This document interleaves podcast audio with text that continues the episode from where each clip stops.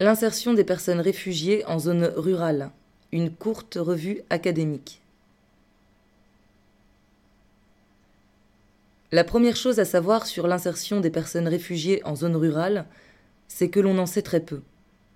Le phénomène n'est pourtant pas historiquement inexistant, et certains pays comme la Suisse ou l'Australie le promeuvent activement depuis une dizaine d'années. L'insertion en général des personnes réfugiées a, elle, été scrutée avec attention. Il peut donc être utile de l'étudier à l'aune de ses différences avec l'insertion en général.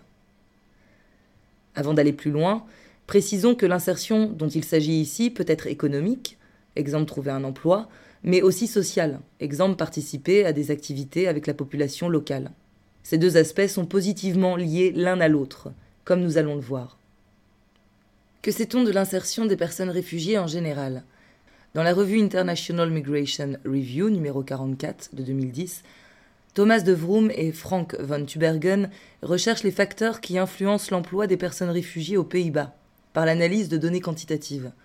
Les résultats sont sans ambiguïté.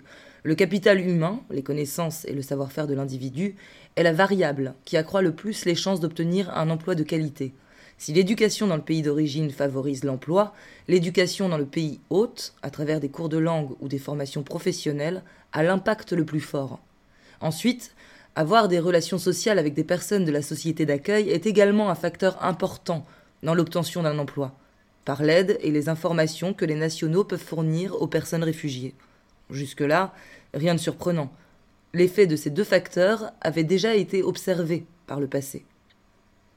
L'originalité de cette étude tient plutôt aux trois derniers constats moins bien connus. Premièrement, les problèmes médicaux compliquent sérieusement l'obtention d'un travail. La dépression, très présente chez les personnes réfugiées, est la pathologie la plus dommageable à l'emploi. Deuxièmement, plus une personne réfugiée passe de temps dans un centre de rétention, moins elle a de chances de trouver un emploi.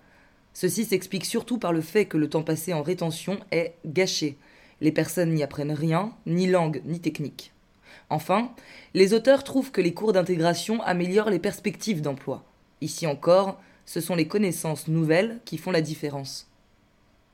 Ces résultats démontrent qu'une politique volontariste d'assistance des populations réfugiées à travers des cours de langue, des formations professionnelles, une assistance médicale, etc., contribue largement à l'emploi des réfugiés et donc à leur intégration. Did you try to buy some The Muslim neighborhood offers you pastry with no flies. They're pushed away by makeshift fans of motors and wires. The grottos look down on us. Up in their 16th century, carvings are filled with memories of the Northern Silk Road. So, what about preserving harmony, heavenly purity? The palace of gathering elegance, our excellence climbing up the mountain of embracing beauty. We saw the lion grow, misled by multicolored screens. Alice is lost within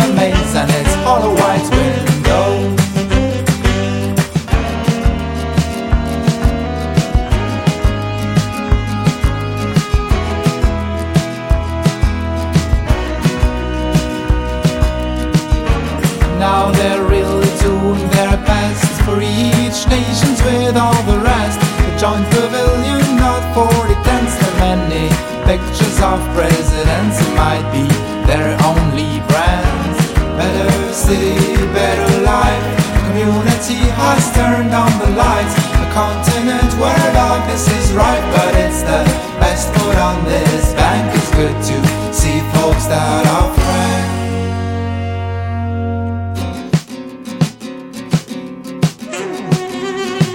Did you try to buy some dried fruits? The musty neighborhood offers you pastry with no flies. They're pushed away by makeshift fans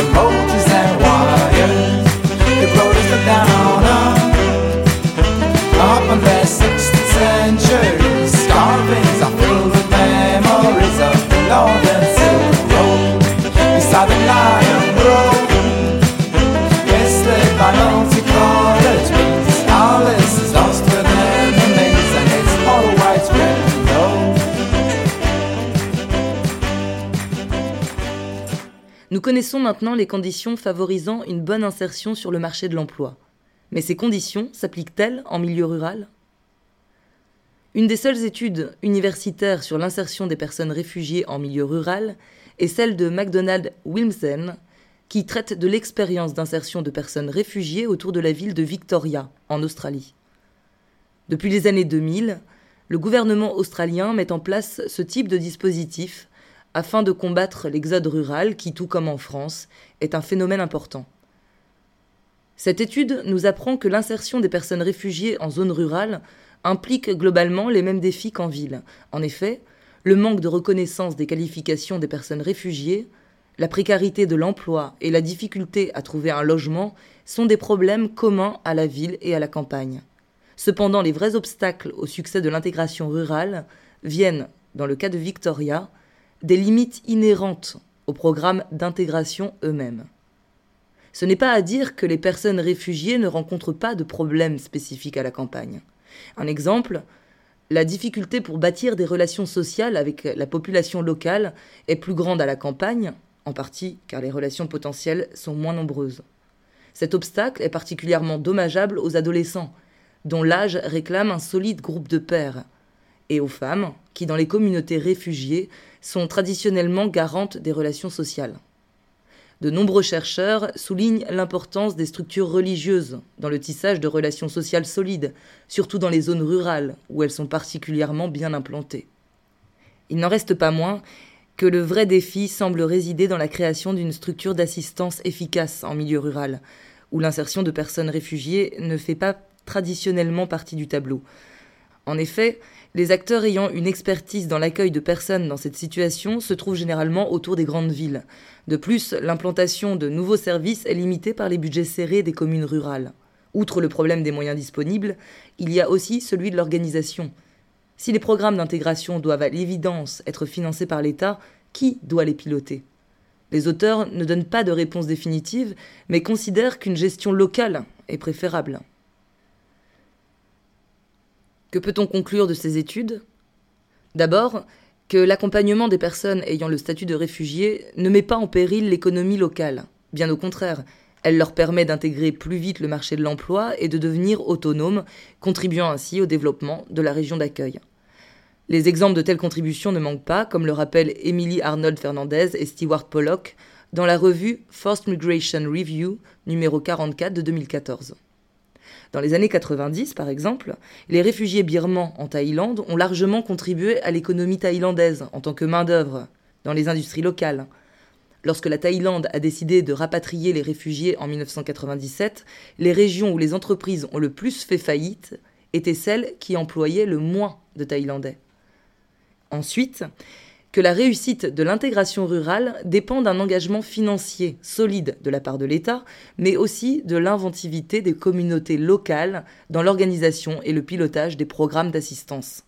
Ainsi, en plus de sa valeur morale intrinsèque, l'accueil des réfugiés peut servir à dynamiser les campagnes françaises, qui en ont bien besoin.